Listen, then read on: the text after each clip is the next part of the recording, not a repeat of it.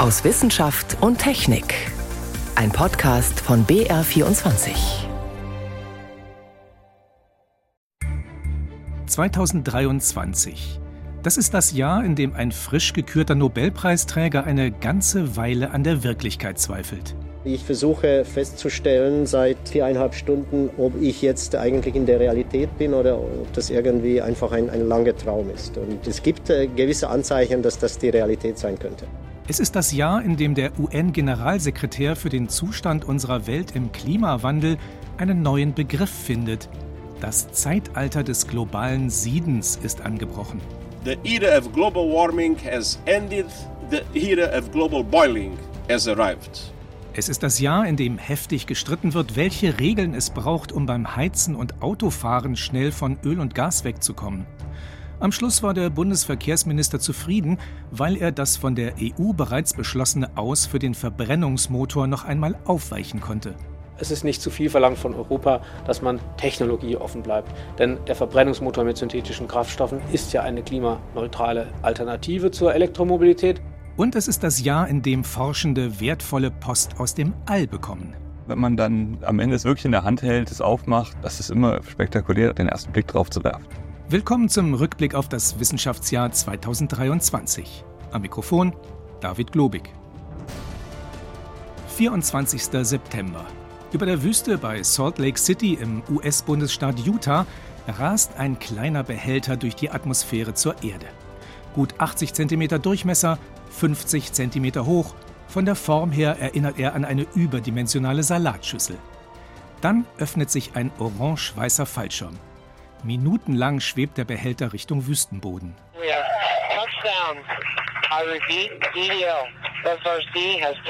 And touchdown of the OSIRIS-REx sample return capsule. A journey of a billion miles to asteroid Bennu and back has come to an end. Nach einer Reise von einer Milliarde Meilen zum Asteroiden Bennu und zurück bringt die Sonde OSIRIS-REx Gesteinsproben zur Erde und wirft sie im Vorbeiflug ab.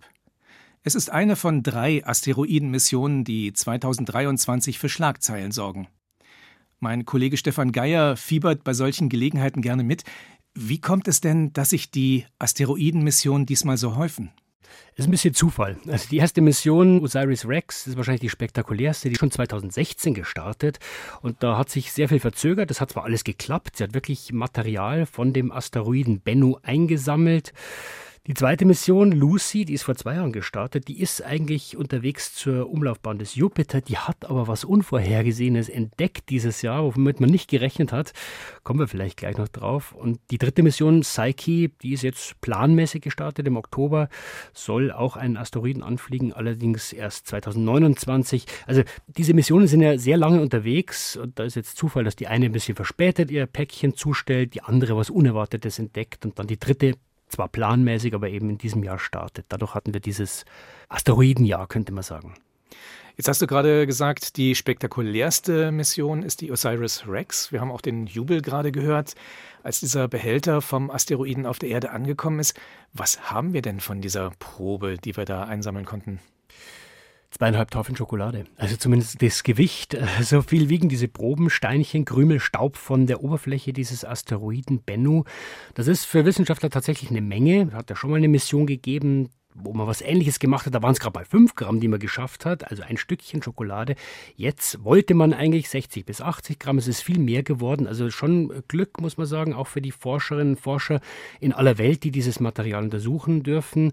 Ich erinnere mich noch sehr gut, wie wir mit einem deutschen Forscher gesprochen haben, wie der sich gefreut hat, dass er bald diese Krümel auf den Tisch kriegt. Also man kann einfach sagen, je mehr Material, desto besser. Was kann denn dieser Forscher, was können Forschende auf der ganzen Welt aus diesen Krümeln lernen?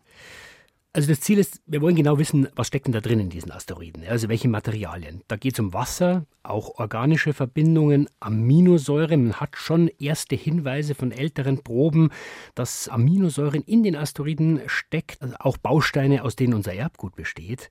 Weil die Vermutung ist, von den Asteroiden kommt das Leben auf der Erde. Also wie die Erde entstanden ist, war es ja ziemlich heiß. Also wenn Wasser da war, ist es wahrscheinlich verdampft. Wir haben aber sehr viel Wasser und das dürfte, so die Vermutung, eben von Asteroiden dann wieder auf die Erde gekommen sein. Das heißt, man kann sagen, ohne Asteroiden gibt es kein Leben. Und naja, wenn man es überspitzt, wir schauen dann so ein bisschen die Quelle des Lebens auf der Erde an, wenn man diese Proben untersucht. Und naja, wenn man das findet, wenn man das wirklich bestätigen kann, kann man sagen, oh, das wird wahrscheinlich nicht nur bei uns so passiert sein, sondern auch noch an anderen Stellen. Aber dazu muss ich diese Proben eben ganz genau untersuchen und das Mikroskop legen, in kleine Scheiben schneiden, wie so eine ganz dünne Wurst und genau hinschauen. Und solche Instrumente kann ich nicht auf eine Sonde packen, da brauche ich das Material wirklich im Labor. Ein zweites Highlight ist die Mission Lucy. Die ist, du hast es gerade schon erwähnt, 2021 gestartet und die soll eigentlich erst 2027 am Ziel sein. Trotzdem war sie jetzt gerade in den Schlagzeilen. Was ist da passiert? Naja, die ist vor zwei Jahren gestartet. Da haben die, die Ingenieurinnen und Ingenieure gedacht, jetzt können wir uns zurücklehnen. Aber dann hat dann dieses Jahr das Telefon geklingelt und hat gesagt, hey, auf eurem Weg da zur Jupiterbahn, da liegt ein Asteroid, da könntet ihr vorbeifliegen. Und dann hat man gesagt, ja gut, also wenn wir eh da auf dem Weg sind, dann machen wir das doch. Ist ja nicht schlecht, wenn wir noch was sehen. Bahn neu berechnet und hingeflogen. Und das Ziel war eben, an diesem Ding da vorbeizufliegen. Aber jetzt sind ja ziemlich viele Asteroiden unterwegs. Warum ist jetzt dieser eine so besonders? Also es ist auf jeden Fall nicht wie in vielen Filmen und Animationen, dass wenn man da draußen unterwegs ist, dass man so viele Asteroiden sieht, dass man ausweichen muss. Also ja, es gibt viele Asteroiden, aber ja, es ist eben auch viel Platz da draußen. Und wenn man natürlich einen findet und da vorbeifliegen kann, dann nutzt man die Chance und man ist dann auch vorbeigeflogen, hat diesem Ding sogar einen Namen gegeben. Dinky Nash hieß der, hat Bilder gemacht, ist mir ganz schnell vorbeigeflogen, 16.000 Kilometer pro Stunde. Und das Interessante war, später hat man diese Bilder genau angeschaut und gesagt, Moment mal, da ist ja nicht nur einer, da ist ja noch einer. Also so ein kleiner Mond, der um den Dinky Nash herumfliegt. Und das hat man bislang eigentlich selten gesehen, dass man Asteroiden mit Monden, die da umkreist werden. Und dann hat man noch genau hingeschaut und gesagt, Moment mal, da ist ja noch einer. Also die zwei, die diesen großen Dinky Nash umkreisen, die kleben zwar sehr stark zusammen. So genau weiß man es noch nicht. Aber dann wird es ja immer für die Wissenschaft interessant, wenn man was sieht, was man nicht weiß. Und ja, was haben wir davon? Äh, wir haben drei neue Asteroiden, wo wir Nahaufnahmen haben, auch ein bisschen Spektroskopie, also wissen, aus welchem Material die bestehen. Das klingt ja immer so einfach, ne? Wir fliegen zum Asteroiden und schauen uns das an, aber es ist eben unglaublich aufwendig. Und deswegen war diese Überraschung dieser Lucy-Mission auf dem Weg zum eigentlichen Ziel, war schon ein Highlight dieses Jahr. Jetzt haben wir noch eine dritte Mission, die im Oktober gestartet ist, die Psyche-Mission. Mhm. Und da ist das Ziel ein Brocken, der vor allem aus Metall besteht. Da ist ja auch immer wieder die Rede davon, so ein Material, das können wir auf der Erde brauchen. Ist das realistisch? Es gibt zumindest vor allem Unternehmer, die da viel Geld reinstecken in solche Missionen oder in diese Ideen. Interessant wäre es, ja, solche Asteroiden bestehen viel aus Metall, Eisen, Nickel, Iridium, auch Edelmetalle, vor allem Platin, möglicherweise Gold. Und was auch oft vergessen wird, Wasser. Ne? Wasser ist ein rares Gut, wenn man Raumfahrtmissionen machen will. In der Raumfahrt ist man immer scharf drauf, aus Wasser im All Treibstoff herzustellen für Missionen, die dann irgendwann mal weitergehen. Versucht man zum Beispiel demnächst auf dem Mond, weil Treibstoff mitnehmen ist immer schwer, sehr teuer. Wäre natürlich schön, wenn man da so eine Tankstelle hätte. Aber da muss man immer sagen, wir sind beim Erforschen. Ja? Also Space Mining, wirklich was abzubauen da draußen auf die Erde zu bringen, das ist bislang keine realistische Idee. Jetzt haben wir drei Highlights genannt. Was war für dich da der wirklich besonderste Moment bei diesen Asteroidenmissionen? Also besonders in Erinnerung ist mir tatsächlich dieser Moment, wo diese Kapsel live in der Wüste in Utah gelandet ist, die dieses Material von dem Asteroiden Bennu mitgebracht hat. Man darf ja nicht vergessen, diese Mission, da wird ja jahrelang, jahrzehntelang dran gearbeitet. Von manchen Wissenschaftlerinnen und Wissenschaftlern ist es das Lebenswerk. Da fliegt man da raus ins Sonnensystem, sammelt automatisch Material. Und dieser Jubel, den es da gab, als dieses Ding wirklich auf den Boden geflogen ist, ja, der war gedrängt mit Erleichterung und Stolz natürlich auch bei den Ingenieuren und auch die Freude bei den Forschern, also die dieses Material inzwischen auf dem Schreibtisch haben. Das war schon ein ganz besonderer Moment 2023. Ein anderer besonderer Moment soll eigentlich die Mission von Luna 25 werden. Nach 47 Jahren Pause versucht Russland erstmals wieder mit einer unbemannten Raumsonde auf dem Mond zu landen. Doch am 19. August schlägt Luna 25 auf der Oberfläche ein und hinterlässt einen zehn Meter großen Krater. Einen Triumph kann ein paar Tage später hingegen Indien feiern. And the lander module has begun its descent towards the landing site.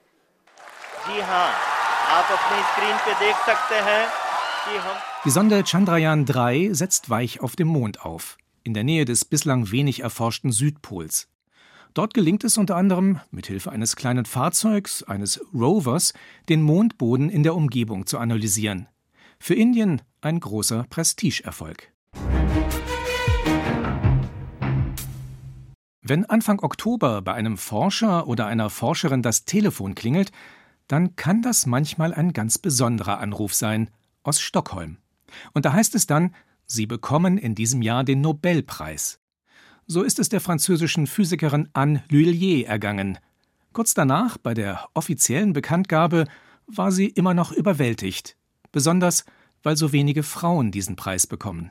This is the most prestigious prize and uh, I am so happy to uh, to get this prize. It's it's incredible. As you know, there are not so many women that uh, uh get this prize, so uh, it's uh, it's very very special. Sie erhält die Auszeichnung gemeinsam mit Pierre Agostini und Ferenc Kraus. Die drei haben Möglichkeiten gefunden, wie sich extrem kurze Lichtpulse erzeugen lassen. Mit diesen Lichtblitzen kann man zum Beispiel untersuchen, wie sich Elektronen in den Atomen verhalten. Und man kann damit vielleicht irgendwann schnellere Computer bauen. Ferenc Kraus wird vom Anruf aus Stockholm bei einem Tag der offenen Tür am Max-Planck-Institut für Quantenoptik in Garching bei München überrascht. Er braucht eine Zeit lang, um sich sicher zu sein, dass er nicht träumt. Es gibt äh, gewisse Anzeichen, dass das die Realität sein könnte. Und weil im Institut offenbar niemand damit gerechnet hat, muss Ferenc Kraus an diesem Tag mit warmem Sekt aus nicht wirklich passenden Gläsern anstoßen. Besonders viel Aufmerksamkeit bekommt die Biochemikerin Kottolin Koriko. Sie wird zusammen mit dem Immunologen Drew Weissman mit dem Nobelpreis für Physiologie oder Medizin ausgezeichnet. Ohne die beiden hätte es wohl sehr viel länger gedauert, Impfstoffe gegen Covid-19 zu entwickeln. Corico hat entscheidende Vorarbeiten dafür geleistet, unter schwierigsten Bedingungen. Schon als junge Wissenschaftlerin in Ungarn forschte sie an der sogenannten mRNA-Technologie, also der Grundlage für das neuartige Vakzin, und wanderte Mitte der 80er Jahre mit Mann und Tochter in die USA aus, als klar war, dass sie diese Arbeit in Ungarn nicht fortsetzen konnte. Aber auch in Philadelphia stand sie damals ziemlich allein. 1990 begann das Human-Genom-Projekt. Alle konzentrierten sich nur auf die Gene, die DNA. Ein Jahrzehnt lang ging es nur um Gentherapie. Um die mRNA-Forschung kümmerten sich nur ganz wenige Labore. Sie stand ganz im Schatten der Gentherapieforschung. Die Metzgerstochter Corico, die in einem Lehmhaus ohne fließendes Wasser aufgewachsen ist, ließ sich nicht beirren. Ihr Ansatz? Die RNA-Moleküle, also die genetische Bauanleitung für ein bestimmtes Eiweiß, so verändern, dass sie in einer menschlichen Zelle bestimmte Prozesse auslösen. Dabei dachte Corico damals weniger an eine Immunabwehr wie durchs Impfen, sondern an Heilung. But at that time I thought most of the disease people have is Damals sagte ich, die häufigsten Krankheiten, das sind doch Verletzungen, gebrochene Knochen oder Verbrennungen an der Haut. Und dafür brauchen wir keine komplett neue Gentherapie. Aber wenn wir herausfinden, welches Eiweiß die Heilung beschleunigt, können wir die mRNA lokal anwenden, sodass dieses Protein genau dort entsteht und haben dann die Heilung. Es gab viel Skepsis und keine Forschungsgelder. Ihre Stelle als Research Assistant Professor an der University of Pennsylvania, eine Art Juniorprofessur, nicht verlängert. Aber statt die Uni deshalb zu kritisieren, betont Corico das Positive. At the university for 24 years an der Uni für 24 Jahre wurde ich immer von irgendjemand unterstützt, weil ich keine Fördergelder bekam, weil ich degradiert wurde. Einmal haben fünf verschiedene Kollegen Geld zusammengekratzt für mein Gehalt von 50.000 Dollar im Jahr. US-Professoren verdienen sonst locker das Doppelte. Corico gab nicht auf und schaffte gemeinsam mit ihrem Kollegen Drew Wiseman 2005 den Durchbruch. Künstliche RNA, die in der Zelle sehr viel Protein herstellt und keine ungewollte Entzündung auslöst. Das Patent, das nicht den Forschern, sondern der Uni gehörte, wurde von den Pharmaunternehmen Moderna und BioNTech später in Lizenz übernommen und Grundlage für den Corona-Impfstoff. Zugelassen wurde das erste Vakzin auf dieser Basis dann Ende 2020. Knapp drei Jahre später gibt es den Nobelpreis dafür. Frage an meine Kollegin Jan Toczynski. Das ist doch erstaunlich schnell, oder?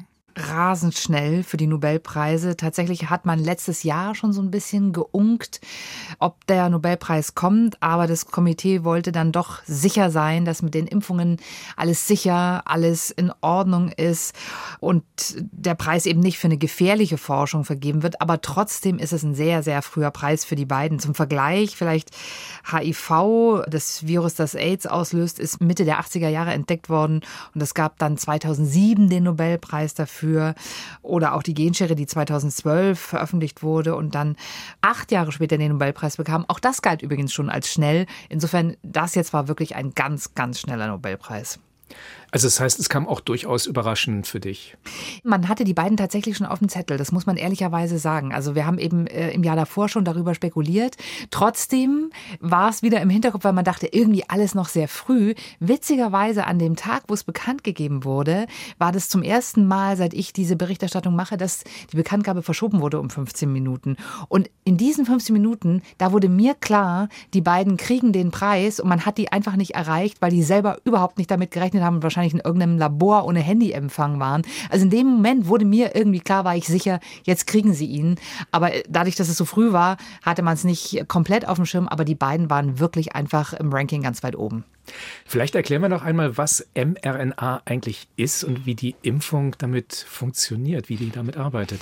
Das ist im Prinzip ein natürliches Transportsystem, was wir in unseren Zellen haben, mit dem Informationen geliefert werden können. Im Fall von SARS-CoV-2 ist es der Bauplan, eine Anleitung für das Spike-Protein, was das Virus braucht, um in die Zelle einzutreten. Und wenn das Immunsystem äh, das erkennt, diesen Bauplan dann erkennt, dann reagiert es und entwickelt eine Immunantwort und eben Antikörper. Und das Interessante daran ist, dass Kotalin Corico ganz lang schon wusste, es gibt dieses mRNA-Transportsystem und sie war überzeugt davon, man kann es sozusagen umfunktionieren, um eben bestimmte Informationen, die man möchte, in den Körper zu transportieren. Ganz lang hat das Immunsystem aber falsch reagiert, also hat sich dann selbst zerstört, hat schädliche Autoimmunreaktionen ausgelöst. Und den beiden ist es dann aber gelungen, eben diese mRNA so zu verändern, dass die quasi mit einer Tarnkappe ausgestattet in die Zellen kommt und eben erstmal nicht als schädlich erkannt wird. Und das war der Durchbruch, wo man sagte, so jetzt hat man dieses Instrument und kann es auch für andere Dinge benutzen. Wir haben ja gerade gehört, Katalin Corico hat ja wahnsinnig lange daran gearbeitet und hat ein wirklich ja geradezu filmreifes Forscherinnenleben gehabt. Äh, wie sieht denn das beim Drew Wiseman aus? Ähnlich filmreif? Ein bisschen zivilisierter kann man wohl sagen. Er ist Immunologe, Mikrobiologe in Boston, hat dort seinen Facharzt gemacht, hat am National Institute of Health gearbeitet, also an einer nationalen Gesundheitsbehörde. Ab 93 auch bei Anthony Fauci, den man vielleicht aus der Pandemie kennt. Das ist quasi der amerikanische oberste Seuchenschützer, das Pendant zu Lothar Wieler, dem früheren Chef des Robert-Koch-Instituts in Deutschland. Und er hat dann Ende der 90er Jahre ist er an die Penn University in Philadelphia gegangen, wo er dann eben Corico auch kennengelernt hat, hat sich viel mit RNA-Impfstoffentwicklung beschäftigt und Gentherapie und äh, auch mit HIV. Insofern ist er da eher straight geblieben in seinem Lebenslauf, hatte nicht so viele Höhen und Tiefen wie die Kollegin. Die mRNA-Technik ist die Grundlage für die Corona, für die SARS-CoV-2-Impfstoffe. Für welche anderen Anwendungen ist denn das sonst noch geeignet? Interessanterweise ist die ursprüngliche Idee nicht gewesen, eine Immunantwort mit einer Impfung auszulösen, sondern tatsächlich Krankheiten zu heilen. Eigentlich kommt diese Forschung aus der Krebsforschung. Also die ersten äh, Versuche wurden in Richtung Krebs gemacht und dort gibt es jetzt auch tatsächlich schon die ersten Ergebnisse. Also das ist tatsächlich weitergegangen. Auch bei Ebola hat man große Studien gesehen. Also da gibt es sicherlich ganz viele Anwendungsmöglichkeiten, die gar nicht so sehr Richtung Impfung gehen, sondern eher in Richtung Heilung von Krankheiten. Bei der personalisierten Therapie, eben gerade bei Krebs, ist das sicherlich sehr vielversprechend. Welche Bedeutung könnte denn dieser Nobelpreis für die mRNA-Technik haben, für die Arbeit damit? Naja, grundsätzlich ist es natürlich so, dass die Nobelpreise, dadurch, dass sie wirklich in die breite Bevölkerung reichen, immer Tür und Tor öffnen für eine bestimmte Forschung. Natürlich war das aber vorher auch schon der Fall. Also man hat natürlich während der gesamten Pandemie und äh, durch diesen Durchbruch in der Impfentwicklung auch wirklich gesehen, die beiden kriegten Preise über Preise. Und nach diesen Jahren der Durststrecke, wo niemand diese Forschung unterstützt hat und niemand das Potenzial gesehen hat, war da eigentlich schon klar, es gibt ein Riesenpotenzial. Und jetzt muss man sich sicherlich keinerlei Sorgen mehr machen, Forschungsfinanzierung Finanzierung zu bekommen für diesen Bereich. Und das hat sicherlich jetzt auch der Nobelpreis nochmal bewirkt, dass man in den nächsten Jahren wahrscheinlich mit ziemlichem Tempo an dieser Forschung wird weiterarbeiten können. Nun gibt es Gewissheit. Es war ein Bär, der am Mittwochabend einen Jogger im norditalienischen Trentino angegriffen hat, und der junge Mann ist an den Folgen des Angriffs gestorben. Das hat die Autopsie der Leiche ergeben. Nachdem das klar ist, entbrennt Anfang April auch in Deutschland eine Diskussion darüber, wie man mit den Tieren umgehen soll. Besonders als auch in Bayern Spuren von Braunbären gesichtet werden. Ist ein Zusammenleben von Mensch und Bär überhaupt möglich? Saftige grüne Wiesen auf über 1000 Höhenmetern. Steiles Gelände durchsetzt von Felsen, Büschen, Bäumen. So sieht die Gegend in Bayern oberhalb des Spitzingsees aus, wo Brigitta Regauer und ihr Mann ihre Alm mit Weidetieren betreiben. Und wo sie auch ihre Erfahrungen mit Wolf und Bär gemacht haben. 2006 etwa mit Bär Bruno. Dem hat mein Mann zugeschaut, wie er ein Schaf reißt. Und es sind ja jetzt wieder zwei bis drei Bären in der näheren Umgebung, Tirol, Brandenburg. Bis jetzt hat noch kein Personal abgesagt. Aber das hat man halt da jetzt bei dem im Trentino gesehen. Du kannst das nicht einschätzen, das Viech. Seit Jahren treibt die Bäuerin die Frage um, ist das Zusammenleben mit großen Raubtieren wie dem Bär möglich? Und wenn ja, wie kann es gelingen? Sibylle Klenzendorf ist Wildbiologin bei der Naturschutzorganisation WWF und hat sich in ihrem Leben schon viel mit Bären beschäftigt. Sie glaubt, Menschen und Bären können durchaus nebeneinander leben. Dass das gelingt, hänge aber von drei Faktoren ab. Erstens mal, dass wir genug Lebensraum haben, in dem der Bär überleben kann. Dann, dass wir uns sensibilisieren und auch bilden, was braucht es, um zusammenzuleben mit dem Bär. Und dass wir, wenn dann wirklich Konflikte entstehen, den Menschen vor Ort schnell helfen und auch zum Beispiel Präventivmaßnahmen finanzieren, die eine Koexistenz erleichtern. Klar ist, die Größe des Lebensraums, den sich Bären und Menschen teilen, entscheidet mit darüber, wie wahrscheinlich es ist, dass sich beide überhaupt begegnen. Klar ist auch, manche Gebiete wie der bayerische Alpenraum sind intensiver genutzt als andere Gegenden, wie etwa in Rumänien. Uwe Friedl ist Fachmann für große Beutegreifer beim Bund Naturschutz in Bayern. Für ihn ist weniger die Zahl der Tiere entscheidend, vielmehr gehe es darum, die Bären genau zu beobachten, um Risiken frühzeitig zu erkennen. So ganz einfach zu sagen, weniger Bären, weniger Probleme ist es eben nicht. Dafür müsste man ja eigentlich die Bejagung so festlegen, dass man auf jeden Fall die Tiere erwischt, die eventuell problematisch werden können. Kommt es zu Konflikten zwischen Mensch und Tier, wird die Schuld oft schnell dem Tier zugewiesen. Doch machen gerade die Menschen häufig Fehler, so Sibylle Klenzendorf. Würde genug aufgeklärt, dann ließen sich die aber vermeiden. Das ist fast so wie ein Peace-Building-Prozess, wo man wirklich zusammen entscheidet, aber auch Pflichten erfüllen muss. Wenn dieses Zusammenleben funktionieren soll, müssen alle mit dabei sein. Aus Sicht von Brigitta Regauer scheitere das aber oft an der Realität vor Ort. Sie hatten sich vor einiger Zeit für ihre Weiden Hilfe aus der Schweiz geholt. Zwei Hirten mit sechs Herdenschutzhunden. Sowas haben sie noch nie erlebt. Wenn da Schild da ist, hier arbeitet ein Herdenschutzhund, bitte vom Rad absteigen und bitte auf den Wegen bleiben dass dann die Leute trotzdem schnell vorbeifahren und dass die Leute nicht auf den Wegen bleiben. Die haben dann nicht so arbeiten können, wie sie wollten, weil eben der Tagestourist so undiszipliniert ist. Als wirksames Mittel, egal ob gegen Wolf oder Bär, empfehlen Fachleute Herdenschutzmaßnahmen. Nachtpferche und Elektrozäune etwa seien das A und O. Für Brigitta Regauer eine zu pauschale Lösung, die nicht überall passe. Das würde die untere Naturschutzbehörde überhaupt nicht erlauben, weil das, was die Schafe am Tag fressen, das kommt in der Nacht hinten raus und dann wäre da ein massiver Nährstoffeintrag. Einer, der die Kulturlandschaft in ihrer jetzigen Form zerstöre. Brigitta Regauer betont, sie habe nichts gegen Bären in der Region. Wichtig sei aber abzuwägen, welche Schutzgüter Vorrang haben. Fazit: Ein problemloses Nebeneinander von Mensch und Bär ist möglich, aber unter Umständen nicht überall. Zumindest nicht, ohne sich auf die damit verbundenen Veränderungen und Kosten einzulassen. Aus Wissenschaft und Technik schaut zurück auf das Jahr 2023. Am Mikrofon ist David Globig. Wir haben keine Kontrolle über die Feuer. Wir brauchen Hilfe, wer auch immer das hört. Schickt Hilfe. Unsere Häuser könnten morgen schon weg sein, vielleicht schon in einer Stunde. Schwimmende Autos, zerstörte Stadtteile, weite Landstriche unter Wasser. Fotos und Videos in den sozialen Netzwerken zeigen die Küstenregion im Osten Libyens, schwer gezeichnet vom heftigen Unwetter am Wochenende. Die Zahl der Toten nach dem Hurrikan Otis an der mexikanischen Pazifikküste ist auf 43 gestiegen. In nur zwölf Stunden hatte er sich von einem Tropensturm zu einem gefährlichen Hurrikan entwickelt. Die Liste der Regionen, die 2023 unter extremen Wetterereignissen leiden, ist lang. Griechenland, die libysche Küste und die mexikanische Stadt Acapulco sind nur einige Beispiele. Auch Kalifornien erlebt Anfang des Jahres schwere Unwetter. Im Indischen Ozean hinterlässt der Rekordwirbelsturm Freddy über fast eineinhalb Monate eine Spur der Verwüstung und viele Tote. In Spanien, Portugal und Frankreich ist der Spätsommer ungewöhnlich warm und so weiter.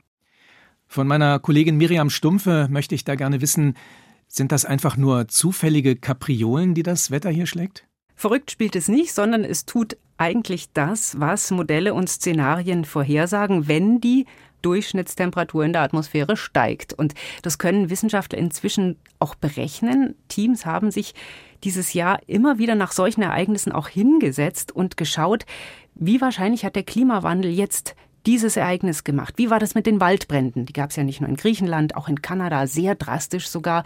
Da hat die Erwärmung diese Waldbrände ums Doppelte wahrscheinlicher gemacht als ohne Erwärmung. In Libyen die Flut, was die extremen Regenmengen angeht, die da fielen innerhalb von 24 Stunden.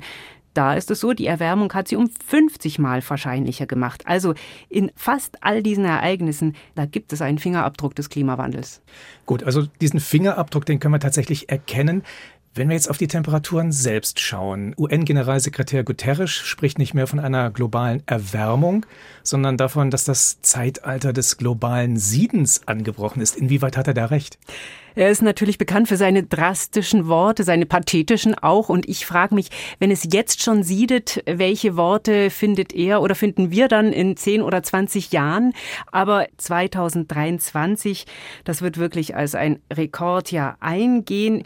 Es fing an mit außergewöhnlich warmen Ozeantemperaturen, im Frühjahr vor allem im Atlantik auffällig. Da war es sehr warm an der Oberfläche. Das zog sich über dem Sommer und da waren dann plötzlich die Ozeane weltweit bei einer Durchschnittstemperatur von fast 21 Grad, so hoch wie noch nie vorher in einem Monat gemessen.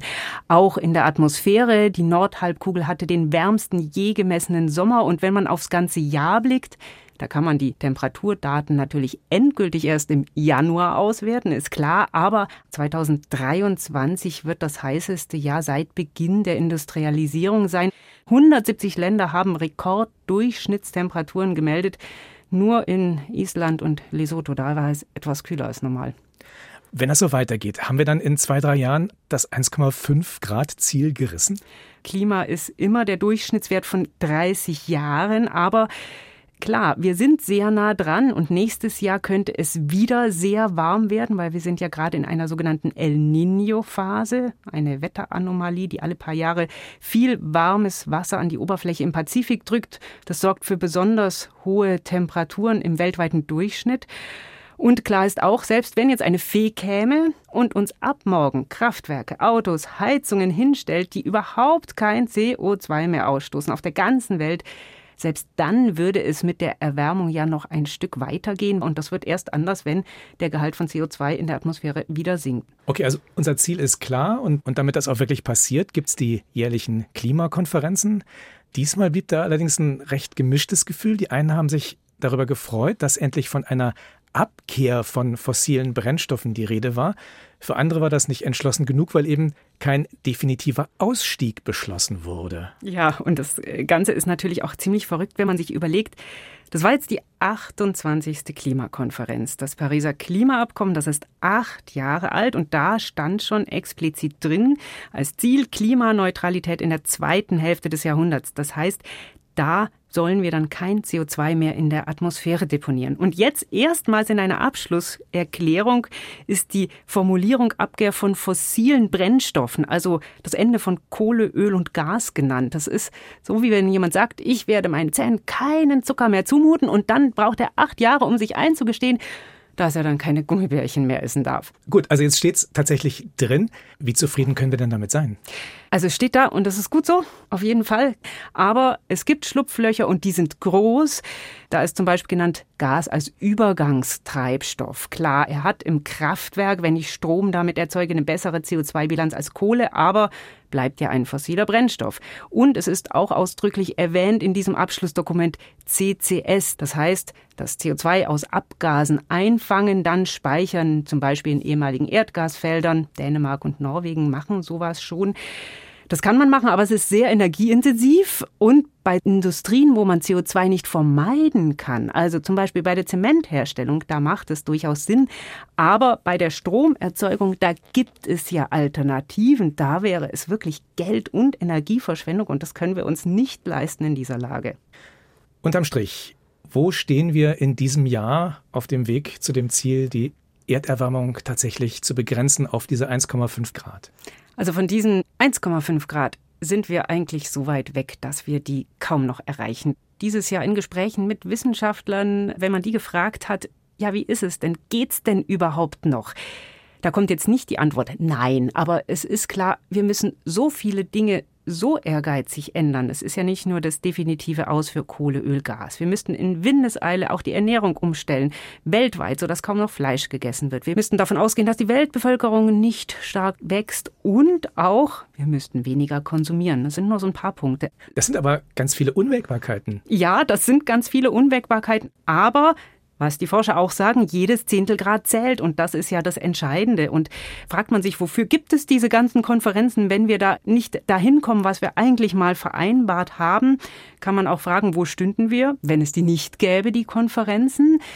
Und da kann man sagen, 2015, das Jahr vom Pariser Abkommen, da war die Welt noch auf einem Erwärmungspfad Richtung 3,5 Grad ungefähr, jetzt auf einem Pfad von circa 2,7 Grad. Also viel zu langsam, klar für die Ziele, die wir beschlossen haben, aber ohne Konferenzen und ohne dass Menschen auf der ganzen Welt das begleiten und diskutieren, wäre die Situation noch schwieriger und deswegen geht's weiter, auch im nächsten Jahr. Damit wir unsere Klimaziele erreichen, genügt es nicht, besonders Solar- und Windkraft auszubauen. Wir müssen uns gleichzeitig eben auch, wie gerade gehört, von Kohle, Öl und Gas verabschieden. Das fällt mitunter schwer. Man sieht es am Streit rund um das Gebäudeenergie- bzw. Heizungsgesetz. Und man sieht es, wenn über E-Autos diskutiert wird. Sind sie in jedem Fall Verbrennern überlegen? Im Dezember stellt der Verein Deutscher Ingenieure VDI eine neue Ökobilanzstudie hierzu vor. Das Elektroauto startet mit einem Nachteil ins Rennen um das am wenigsten umweltschädliche Auto. Denn im Vergleich zu PKWs mit Diesel- oder Benzinantrieb kommt bei E-Autos die Herstellung der Batterie dazu. Und die ist bislang mit einem hohen Treibhausgasausstoß verbunden.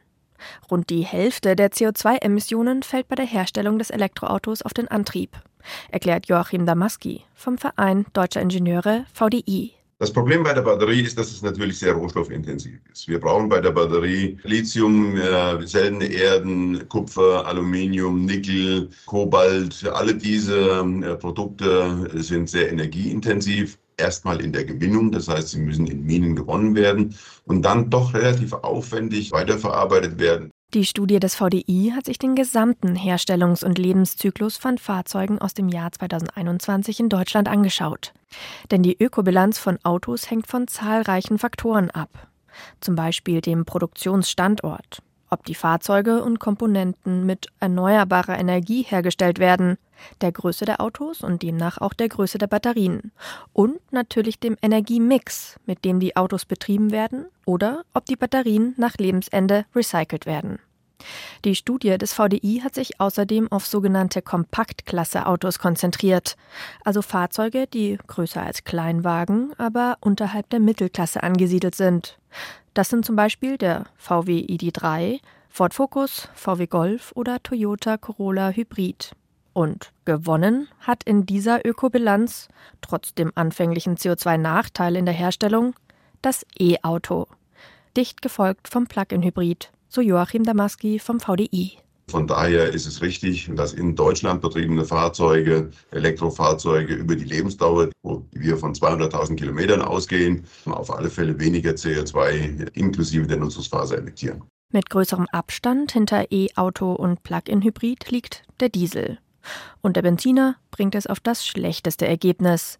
Denn ab einer gewissen Kilometeranzahl liegt ein Elektroauto in der Klimabilanz grundsätzlich vor seinen Konkurrenten, erklärt Johannes Buberger vom Lehrstuhl für elektrische Energieerzeugung und Verteilung an der Universität der Bundeswehr München. Bei der Studie des VDIs wird von 90.000 Kilometern gesprochen, ab dem das Elektrofahrzeug weniger Treibhausgasemissionen emittiert als ein vergleichbarer Verbrenner. Es gibt aber auch Studien, die deutlich weniger ansetzen. Also 20.000 oder 25.000 Kilometer können nach Fahrzeug auch schon dieser Punkt sein. Das liege an den Annahmen, von denen die VDI-Berechnungen ausgehen, so Johannes Buberger, der selbst zu ähnlichen Fragen forscht. Vor allem für die batterieelektrischen Fahrzeuge wurde eher ein Worst-Case-Szenario berechnet. Also die Batterieproduktion wurde angenommen im asiatischen Bereich, wo nicht ausschließlich regenerative Energien für die Batterieproduktion verwendet werden, was leider oft der Fall ist, aber nicht ausschließlich der Fall ist. Um die Ökobilanz von Elektroautos noch weiter zu verbessern, fordert der Verein deutscher Ingenieure, dass die Batterieproduktion komplett nach Europa verlagert wird dass erneuerbare Energien ausgebaut werden, um die Produktion und das Aufladen der Batterien nachhaltiger zu machen und dass Autobatterien besser recycelt werden. Unter den Handlungsempfehlungen des VDI ist aber auch noch diese E-Fuels sind ein wichtiger Technologiebaustein. Dazu gibt es eine heftige Debatte in der EU. Die hatte eigentlich schon für 2035 das Aus für Autos mit Verbrennungsmotor beschlossen. Doch Verkehrsminister Wissing macht sich stark für eine Sonderregel für synthetische Kraftstoffe. Und im März bekommt er sie. Doch wie sinnvoll sind solche E-Fuels tatsächlich? Das weiß mein Kollege Helmut Nordwig. Zuerst einmal, wie stellt man E-Fuels überhaupt her? Ja, diese E-Fuels, die werden erzeugt aus Wasserstoff auf der einen Seite und einer Kohlenstoffverbindung. Da kann man verschiedene hernehmen. Kohlendioxid zum Beispiel aus der Atmosphäre, das ist so ein Fernziel. Man kann aber auch Biomasse hernehmen und Wasserstoff, den muss man erstmal gewinnen. Dazu braucht man schon mal Strom, denn Wasserstoff wird aus Wasser hergestellt mit Hilfe von elektrischer Energie. Dann muss man die ganzen Verbindungen noch zusammenbringen zu einem Rohprodukt, das letztendlich zu E-Fuels Fuels wird. Auch das braucht viel Energie und die muss man wiederum dann raffinieren, heißt es, also wie in einer Raffinerie nochmal behandeln zu Kerosin, Diesel, Benzin. Auch das braucht Energie. Ja, Energie, sprich Strom, wo sollte der sinnvollerweise herkommen? Der muss natürlich grün sein, damit das Ganze funktioniert. Und da kann man sagen, da haben wir jetzt einen großen Haken schon mal bei dieser ganzen Geschichte, denn so viel grünen Strom haben wir noch lange nicht. Gibt es solche Anlagen für die Herstellung von E-Fuels schon? Ja, es gibt kleine Pilotanlagen. Ich habe mir eine in Karlsruhe angeschaut, die soll 200 Liter am Tag mal herstellen. Kann man sich vorstellen, wie weit da ein Pkw beispielsweise damit käme.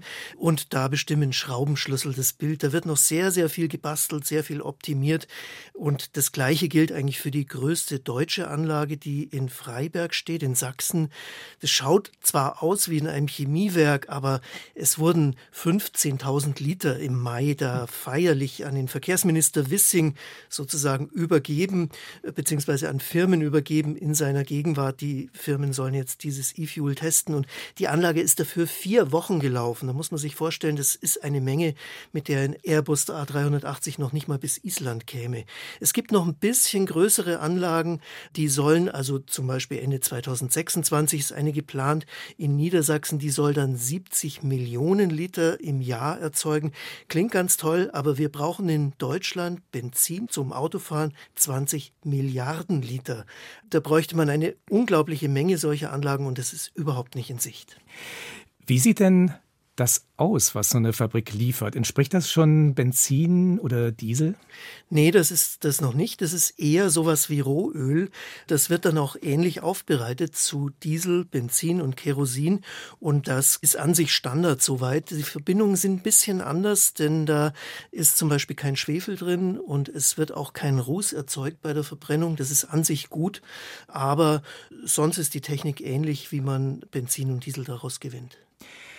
Es ist auf jeden Fall sehr aufwendig, E-Fuels herzustellen. Was spricht denn dafür, diesen Aufwand auch tatsächlich zu betreiben? Zum einen, dass eben weniger Ruß entsteht, keine Schwefelprodukte, die zum Beispiel ja für den sauren Regen verantwortlich sind. Man kann auch alles weiter betreiben, so wie bisher. Ich denke, das ist so ein Punkt, warum die Autoindustrie da mhm. auch sehr scharf darauf ist. Man kann die Verbrennungsmotoren weiter betreiben. Da ist überhaupt keine Anpassung nötig, weil die Treibstoffe ja gleich sind. Und die Infrastruktur, die kann auch so bleiben, wie sie ist, in den Häfen, Raffinerien, Tankstellen. Ja, und natürlich ein großes Argument für die E-Fuels ist, dass sie theoretisch klimaneutral sind. Also das CO2, das man reinsteckt, das ist ja entweder direkt CO2 aus der Luft oder es kommt über Biomasse. Das Ganze wirklich grün, wie schon gesagt, ist nur dann, wenn der Strom auch grün ist. Jetzt hast du aber gerade schon gesagt, das, was wir auf absehbare Zeit tatsächlich an diesen E-Fuels produzieren können, das sind wahnsinnig geringe Anteile von unserem Bedarf, den wir haben überhaupt nur. Jetzt haben wir eben die Autos, äh, wir haben aber auch Flugzeuge, du hast gerade ja eben das Beispiel erwähnt. Wir haben Schiffe, die ebenfalls Treibstoff brauchen. Wie können wir denn das verteilen, das bisschen, und was für eine Rolle sollten überhaupt die Autos spielen? Ich denke vor allem Schiffe und Flugzeuge. Das werden die beiden Sektoren sein, wo E-Fuels wirklich eine Rolle spielen. Denn da kann man einfach keine anderen Antriebe, jedenfalls nicht ohne weiteres haben. Für die Flugzeuge Batterien funktioniert nicht für große Maschinen und auch nicht weit. Für die Schiffe ist es auch in Entwicklung, aber es wird absehbar nicht wirklich klappen, auch gerade für die großen Containerschiffe. Also da sind E-Fuels sinnvoll. Aber wo sie nicht sinnvoll sind, das sind die Pkw, denn da haben wir einfach eine viel bessere Lösung. Das ist der batterieelektrische Antrieb. Der ist auch viel effizienter. Man muss sich vorstellen, mit der Energie, die es braucht, um einen Liter E-Fuel herzustellen, da kommt ein elektrisch betriebenes Auto 100 bis 1000 Kilometer weit. Also es hat überhaupt keinen Sinn dafür, E-Fuels überhaupt in Erwägung zu ziehen. Auch wenn die Automobilindustrie das gerne hätte, weil die Motoren so bleiben können, wie sie sind. Aber das wird nicht die Zukunft sein. Wenn wir uns jetzt aber bei der Produktion einen Schritt sparen, einen aufwendigen und sagen, den Wasserstoff, den brauchen wir sowieso. Wasserstoff brennt aber auch. Und mit Wasserstoff kann ich auch Motoren betreiben. Wäre es denn dann nicht vielleicht sinnvoll zu sagen, okay, dann setzen wir auf Wasserstoff? Würde das die Rechnung sozusagen zugunsten von Wasserstoff dann vielleicht verändern? Das würde es schon. Die Frage ist nur, ob das ausreichen wird, die Menge. Denn wir wollen ja den Wasserstoff grün erzeugen. Das ist mal der eine Punkt. Da brauchen wir also riesige Mengen Strom. Und es gibt ja auch noch die Konkurrenz um den Wasserstoff. Die gibt es in Zukunft vor allem aus dem Bereich der Chemie, der Stahlherstellung und so weiter. Die brauchen ja auch neue Ressourcen. Und da wird Wasserstoff ganz sicher wichtig werden. Und deswegen ist die Frage, wie viel man da wirklich in Zukunft in die E-Fuels stecken kann. 2023 gibt es aber nicht nur die ganz großen, titelseitenträchtigen Themen, sondern auch kleine, eher ungewöhnliche Geschichten in der Wissenschaft. Wie etwa diese. Da rätseln deutsche Experten, was denn wohl die eingravierten Fuß- und Hufspuren auf einem großen Sandsteinblock in einem Wüstengebiet in Namibia zu bedeuten haben. Die entscheidenden Hinweise bekommen sie von Fährtenlesern. Angefangen hat die Zusammenarbeit mit den afrikanischen Fährtenlesern in Höhlen, als Andreas Pastors von der Uni Erlangen prähistorische Fußabdrücke in Frankreich untersucht hat. Menschliche Fußabdrücke. Die Wissenschaftler hatten natürlich ihre Vermutungen und Theorien, was die unterschiedlichen Abdrücke alles Spannendes zeigen würden. Aber als sie die Abdrücke den Fährtenlesern aus Namibia gezeigt haben, haben die sie teilweise ganz anders gedeutet. Das beste Beispiel, wo sich die Forschung geirrt hat, ist in der Höhle Tuc de Doubert. Das ist eine Höhle in den Pyrenäen und ganz am Ende befinden sich zwei skulptierte Lehmfiguren. Die sind etwa 17.000 Jahre alt. Und 20 Meter entfernt ist eine Fläche und dort haben die Menschen eben den Lehm beschafft, aus dem die späteren Figuren geformt wurden. Und man findet dort 180 Fußabdrücke, meistens nur Fersen. Und die meisten Forscher haben dort vermutet, dass hier rituelle Tänze stattgefunden haben. Und die Fährtenleser haben sich das angeschaut und sie haben gesagt, nein, hier hat keiner getanzt, das würde ganz anders aussehen, sondern hier sind Menschen einfach nur hin und her gelaufen, und zwar hin ohne zusätzliches Gewicht zu dieser Lehmentnahmegrube, haben dann dort Lehm herausgehoben, sind dann denselben Weg wieder zurückgegangen und haben dann eben Fußabdrücke hinterlassen, die fünf Zentimeter tiefer in den Untergrund eingehen. Häufig waren die Erklärungen der Fährtenleser viel einfacher und alltäglicher als die Vermutungen der Wissenschaftler. Dann hat der Prähistoriker die Fährtenleser in noch ein weiteres Projekt mit eingebunden. Mit seinem Kollegen Tillmann Lenzenerz von der Uni Köln wollte er eingravierte Trittspuren analysieren, die in Namibia auf Steinplatten entdeckt worden waren, also prähistorische Kunst. Bis dahin hatte die Forschung sich nur mit den Tierbildern in dieser Felskunst befasst, Umrisse von Giraffen und Elefanten zum Beispiel. Aber die sehr konkret dargestellten Fußspuren hatten die Wissenschaftler nur als eine Art abstraktes Zeichen katalogisiert und nicht weiter untersucht. Bis jetzt. Wir sind zu fünft in der Regel, Herr Lenzenerz und ich, plus drei Fährtenleser, mit denen wir zusammenarbeiten, zwei in unserem Alter, Mitte bis Ende 50 und ein jüngerer. Die zwei älteren sind zertifizierte Fährtenleser, die den höchsten Grad an Fährtenlesekunst haben. Und der Jüngere, der eben sehr gut Englisch spricht, das ist unser Dolmetscher und der kann zwar auch Fährten lesen, aber nicht auf so einem hohen Niveau. Wenn das Team vor so einer Felskunststelle ankommt, dann diskutieren erstmal die drei afrikanischen Experten, die San, miteinander. Die sprechen ihre Heimatsprache, Jutwa. Ich kann leider diese Klicklaute überhaupt nicht. Solange ich das schon versucht habe, ich habe es aufgegeben. Über Spuren diskutieren, das gehört für sie zum Alltag. Sie leben nämlich in einem Gebiet Namibias, wo sich die Menschen noch von der Jagd mit Pfeil und Bogen ernähren dürfen und deshalb vom Fährtenlesen abhängig sind. Und tatsächlich konnten die drei Fährtenleser den Wissenschaftlern auch bei der Felskunst helfen. In den Abdrücken steckte viel mehr Information, als die Wissenschaftler geglaubt hatten. 39 verschiedene Tierarten konnten sie unterscheiden. Wir sehen, dass meinetwegen die Giraffen sind eher nach oben orientiert, Zebra, Fußspuren gehen in alle Richtungen. Wir haben Babyspuren von, von Kleinkindern. Wir haben ein ganzes Spektrum von Tieren und Menschen, die wir vorher nicht so erkannt hatten. Und dazu kommen auch Tiere, die in diesen Wüstenklimaten nicht überleben können, die mehr Feuchtigkeit gebraucht haben. Das heißt, die Menschen waren unterwegs und diese Kunst gibt uns Hinweise darauf, dass eben Menschen unterwegs waren und vielleicht auch in welchen Regionen. Trotzdem sind einige Archäologen auch kritisch. Sie sehen in dem indigenen Wissen eher intuitive Erkenntnisse, die aber nicht gut mit messbaren Daten zu belegen sind. Pastors selbst hat die ungewöhnliche Zusammenarbeit oft zum Nachdenken gebracht. Die Sun machen den Archäologen ein wenig vor, wie viel Information drin steckt und wie viel Unwissen sie eigentlich haben. Sie stellen ihnen einen Spiegel vor, dass sie sich mit Dingen beschäftigen, wo sie eigentlich keine Ahnung von haben. Traditionelles Wissen bringt die archäologische Forschung weiter. Auch das ein Thema im Wissenschaftsjahr 2023. Sie hörten Ausschnitte aus Beiträgen von Anne Almeling, Anna Dannecker, Julia Kastein, Sebastian Kirschner, Jörg Seißelberg, Jenny von Sperber und Lisa Weiß. Am Mikrofon war David Globig.